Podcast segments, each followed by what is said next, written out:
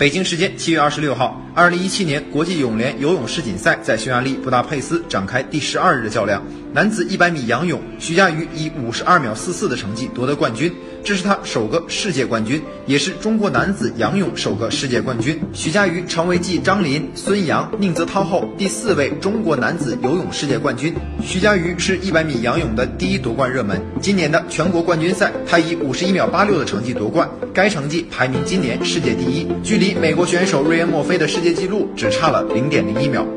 比赛开始后，徐嘉余出发反应非常好，很快就抢了第一。五十米过后，他领先戈尔维斯零点二七秒，排名第一。随后的比赛，徐嘉余顶住了美国双雄的强势冲击，最终以五十二秒四四的成绩夺得冠军。戈尔维斯以五十二秒四八获得亚军，墨菲以五十二秒九五夺得季军，入江凌介五十三秒零三排名第四。